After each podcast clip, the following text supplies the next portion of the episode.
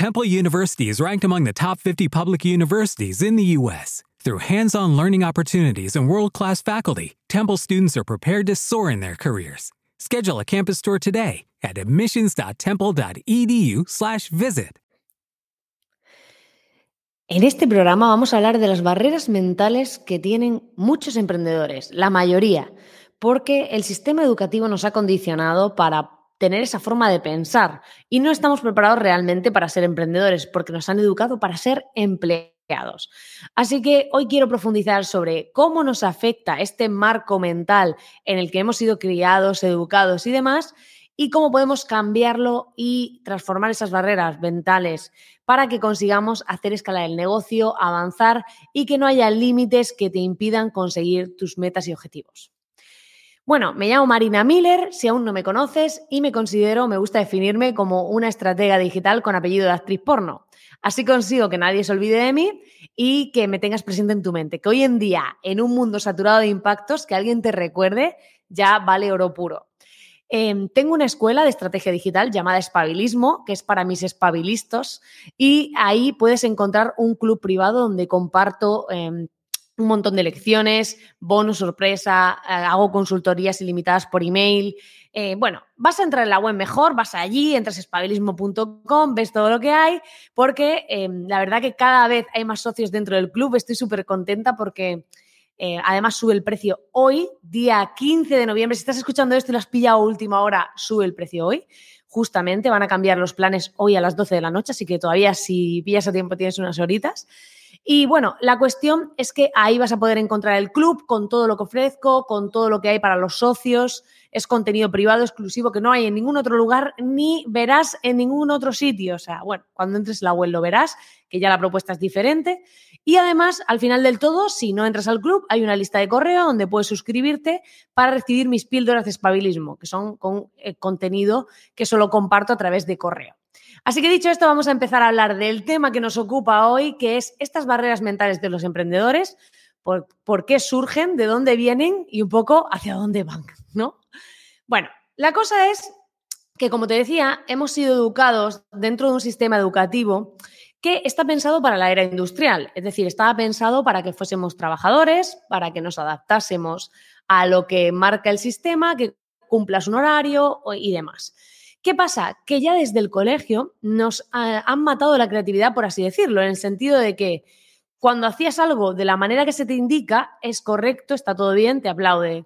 Si haces algo de otra manera que se te ocurra, aunque no sea, aunque sea mejor o sea distinta, se penaliza, porque el sistema lo que quiere es que tú encajes y te adaptes a la normativa y que al final tengamos personas que estén preparadas para el trabajo industrial.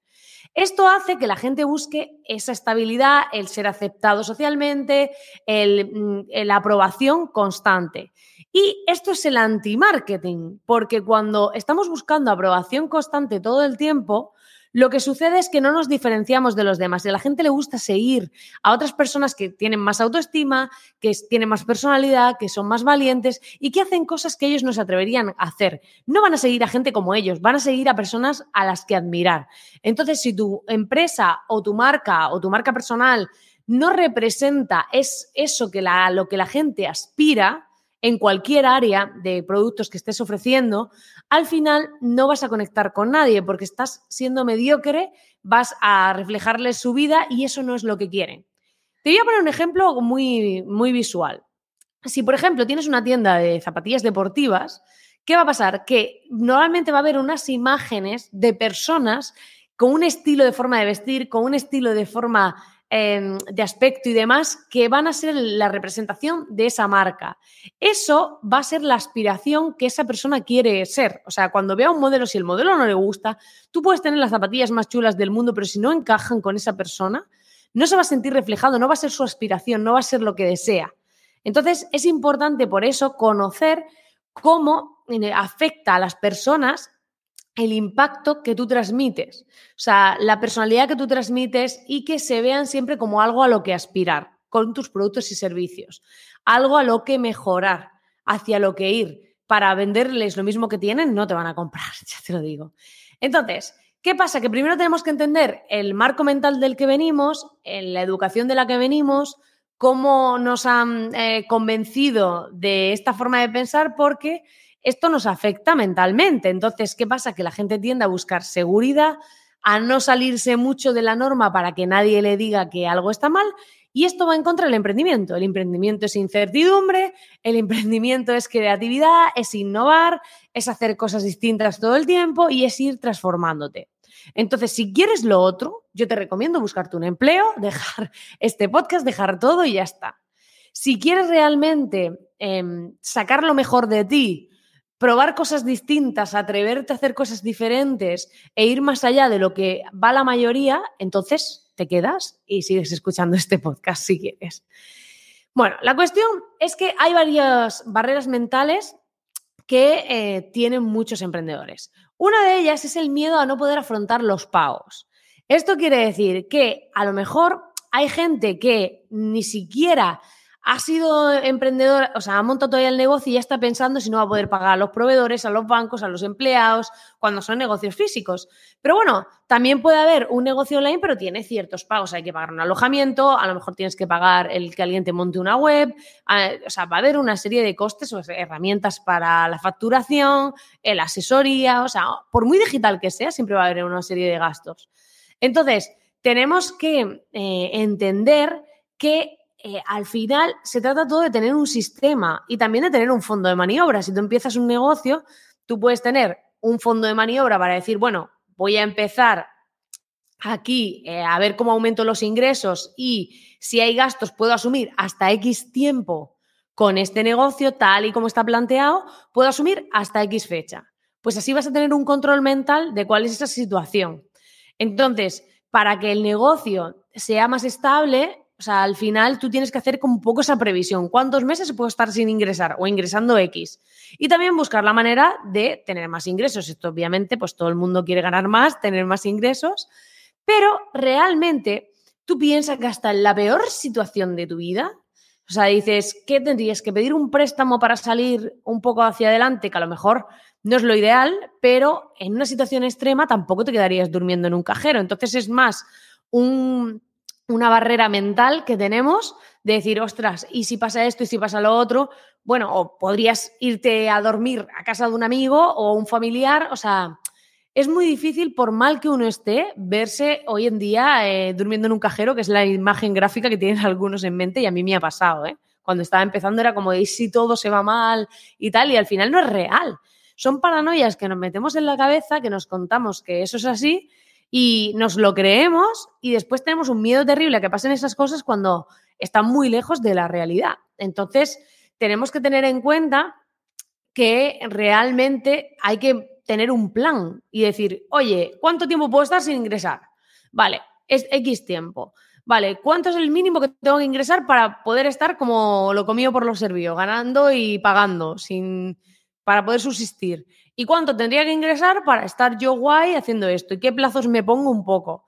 Eso no quiere decir que, al final, pues, eh, decidas que si tienes que abandonar el proyecto, pues a lo mejor no es, no es tu momento, tienes que volver a trabajar por cuenta ajena, pero también una opción es tener como un trabajo que mientras tanto vas haciendo lo otro que yo siempre ha sido la opción que recomiendo no hacer las cosas desde la escasez, no hacerlo desde cero, vale, así porque sí me lanzo a la piscina, si vives en casa de tus padres o de alguien que paga todo, pues a lo mejor sí, pero hay que tener cuidado con esto porque mucha gente al final se lanza a la piscina, luego ve que no hay agua y es peor. Así que mejor primero comprobar si hay agua o a mí me gusta más hacer como una transición que sea un poco más, eh, menos agresivo y menos que, que te debilite menos psicológicamente. Otra de las barreras que hay mentales es miedo a no conseguir clientes. Y aquí hay algo que, hay que cambiar el chip. La gente coge, lanza un proyecto, se queda quieta y espera que la gente venga a su puerta sabiendo lo que hace a buscarle. Y hay muchas veces que hay que salir ahí y buscar al final la manera de llegar a gente distinta. Hay que buscar la manera de, de lanzar campañas que sean totalmente distintas y bueno, si no tienes dinero puedes ir escribiéndole a la gente uno a uno por Instagram, por LinkedIn. O sea, se pueden hacer acciones, puedes escribirle a, gente que tenga podcast, que tenga listas de suscriptores para, poder, o sea, que tenga em, canales de YouTube. em, perfiles en Instagram para hacer directos, para hacer colaboraciones, darle algo a cambio a esa gente para que te ayude. Al final, se trata de mover el culo. Cuando no tienes clientes es porque no has movido el culo. Yo cuando empecé, lo que hice fue, había gente que para mí eran referentes, había cosas que no tenían bien hechas y yo empecé a escribir a esa gente, oye, mira, yo esto tal, y me decían, no, y yo decía, pues mira, dile a la persona que te lo hace que te lo haga así, y le mandaba un ejemplo y tal, y al final acababan trabajando conmigo porque yo era pura insistencia de decir, joder, te quiero ayudar, pero no desde ir de voy suplicando, a ver, contrátame, contrátame, que esto es lo que hace la gente, discursos agresivísimos de venta que no conectan con nadie, sino decir, oye, yo me dedico a esto, he visto que esto lo tienes mal y yo te quiero ayudar. ¿Qué te parece si, por ejemplo, pues eh, hacemos esto y solo me pagas si te mola o lo que sea? O sea, la clave es empezar a moverte, que bueno, tampoco hay que prostituirse a uno mismo, pero a lo mejor puedes hacer un acuerdo. Oye, yo te ofrezco esto y tú mandas un email a tu lista de suscriptores para, para darme visibilidad. Que, por ejemplo, sería una opción. Yo te doy un trabajo y tú a cambio me das visibilidad. Sea, hay mil cosas que se nos pueden ocurrir para hacer, para llegar a la gente.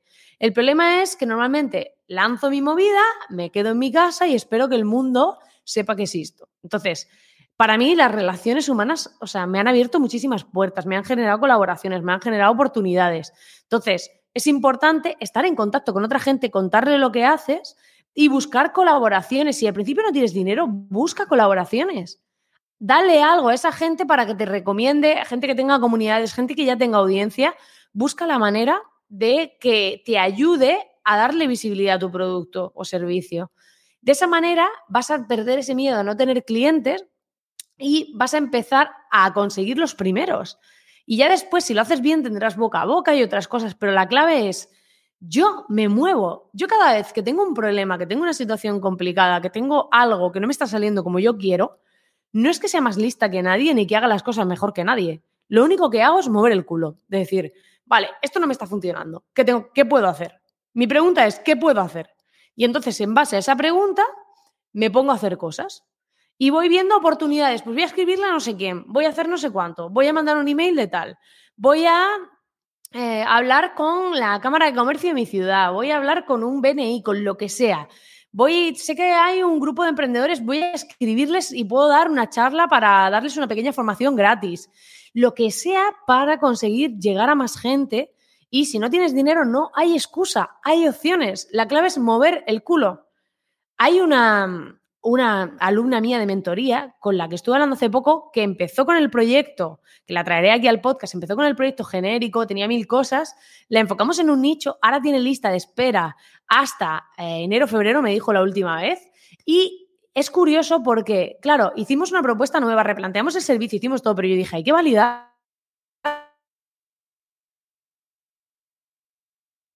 ¿Por qué? Porque se ha movido búscalos. Busca la manera de llegar a ellos, pero no te quedes en, ay, no tengo dinero para publicidad, ay, no tengo dinero para no sé qué, ay, es que no tengo recursos de esto. Es cuestión de querer y de tener esa actitud de, oye, voy a ver qué puedo hacer y encontrar la forma. Otro de, de las barreras mentales es perder, o sea, miedo a perder la creatividad. Y es que hay mucha gente que dice, yo no soy creativa. Y yo digo, pero si todo el mundo es creativo. O sea, cuando tú te inventas una excusa para que tu pareja eh, no haga no sé qué, o sea, al final estás siendo creativo. O sea, al final todo el mundo tiene creatividad, unos más que otros, unos em, digamos que la potencian más y otros menos, pero la clave es que siempre puedes hacer las cosas de otra manera. Siempre puedes darle una vuelta de tuerca a las cosas. Y es un miedo que es irracional, porque todos somos creativos en alguna forma. O sea, la clave es oye, pues voy a dejarme fluir, pero si me meto la presión de no soy creativo, no puedo y estoy ahí metiéndome esa idea en la cabeza, lo único que voy a conseguir es al final no serlo, agobiarme y no conseguir lo que quiero. Entonces, hay que tener mucho cuidado con eso porque eh, si me nublo a mí misma, al final voy a conseguir pensar y lo que creo, o sea, lo que pienso lo creo. Es decir, si yo creo que no soy creativa, al final me voy a meter esa idea en la cabeza, no voy a potenciar esa creatividad, cada vez voy a tener menos creatividad y voy a reforzar la idea de que no soy creativa. Entonces, pues si soy creativa, ¿qué puedo hacer? Voy a ver qué se me ocurre. Y a lo mejor el primer día no se me ocurre la idea del siglo, pero se me ocurre alguna que esté bien. Entonces, tenemos que tener en cuenta esto. Y eh, otra de las barreras, y ya la última que voy a mencionar en este podcast, que llevo ya 14, casi 15 minutos, es el miedo a hablar en público. Esto es durísimo cuando empieza sobre todo. Eh, a mí me pasó que al principio me ponía en la cámara de Instagram y me daba mm, de todo. Cuando empecé a grabar los podcasts los leía porque no había manera. No los podía grabar en vídeo porque lo que estoy haciendo ahora estar en YouTube, que bueno, los que me estáis escuchando no me veis, pero estoy en YouTube con el vídeo, em, me costaba muchísimo. O sea, me costaba muchísimo el hecho de hablarle a una cámara mientras grababa un podcast. Pero todo es práctica.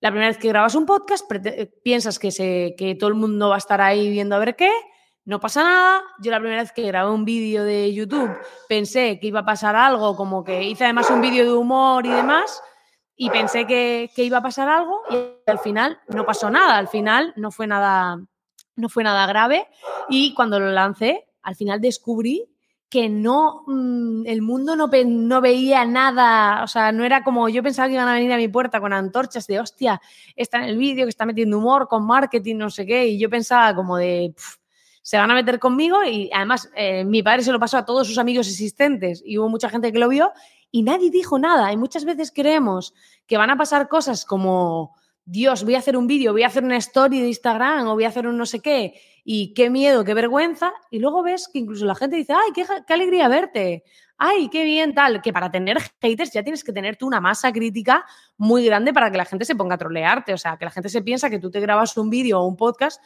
y tienes ahí un huevo de haters. Los haters empiezan a salir cuando tú ya empiezas a ser notable, cuando empiezas a llegar a mucha más gente, pero de entrada no suele haber haters, así que puedes estar tranquilo por ese lado y el miedo a hablar en público se supera hablando en público.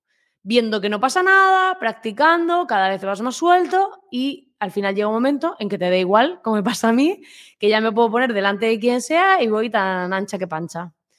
Así que bueno, espero que te hayan servido este análisis de estas barreras mentales, de cómo considero que se pueden superar, un poco reflexionar sobre ellas y replantearte cómo estás enfocando estos temas y ya sabes que puedes ir a espabilismo.com, sumarte al club si aún no lo has hecho antes de hoy, 15 de noviembre, a las 23.59, que subirá el precio. Y como siempre, pues darte las gracias por estar ahí al otro lado. No olvides darle al botón de suscribirte en iVoox y en YouTube para no perderte ningún programa. Nos escuchamos o vemos muy pronto en el siguiente. Te mando un fortísimo abrazo.